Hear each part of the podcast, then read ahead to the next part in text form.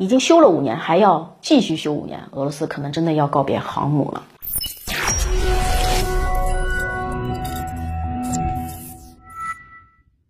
大家好，欢迎收看《猎人说开讲》，我是马岩。八月二十一日，俄罗斯卫星通讯社援引俄罗斯国防工业综合消息体消息人士的话，怎么说的：为库尔涅佐夫海军上将号航母进务整修任务已交由第三十五海军修船厂承担，相关进务工作将在今年年底进行全部完成。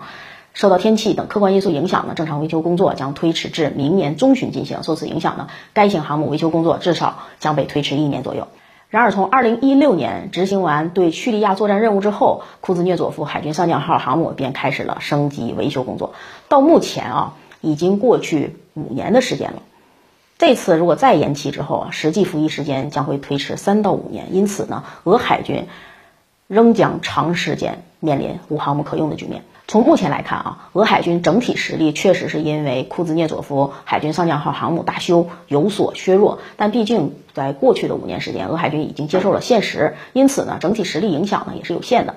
在唯一一艘航母进入大修期以来，曾经多次传出俄罗斯将新建新航母，但始终都是雷声大雨点小，不见实际动作。一直到今年四月份，俄罗斯联邦军事工业委员会委员弗拉基米尔波斯。佩洛夫才对外表示，正在评估2024年到2033年国家军备计划中新建航母的可行性。由此可见，在短期内，俄罗斯是根本不存在新航母建造的可能性的啊。这一方面是受资金以及船厂技术局限的影响，另一方面呢，也是俄军在充分评估后做出的选择。从现阶段来看，航母对俄海军实际的意义确实是不太大的。首先呢，从俄海军近年发展来看，其更倾向于水下力量的发展。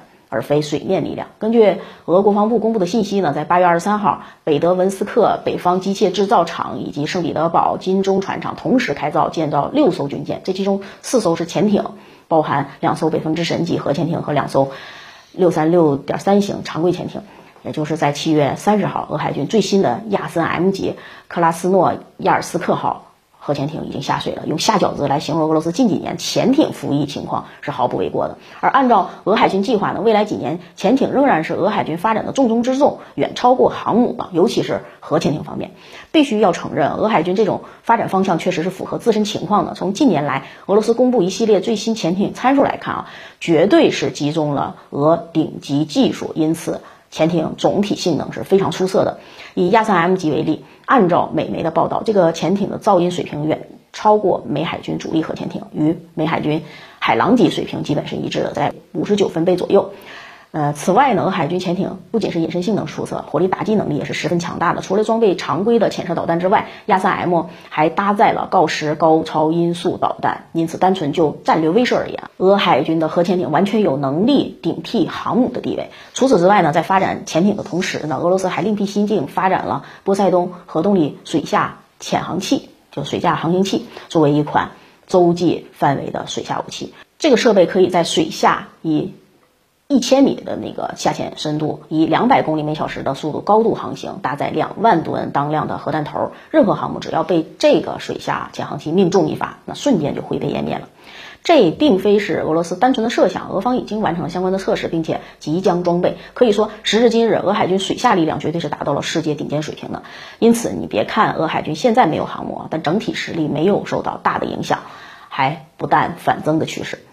当然了，也不能完全忽略航母对俄海军的影响。首先呢，航母战术意义较核潜艇更为突出。可以发现，库兹涅佐夫海军上将号航母最后一次执行任务就是2016年对叙利亚目标的一个打击。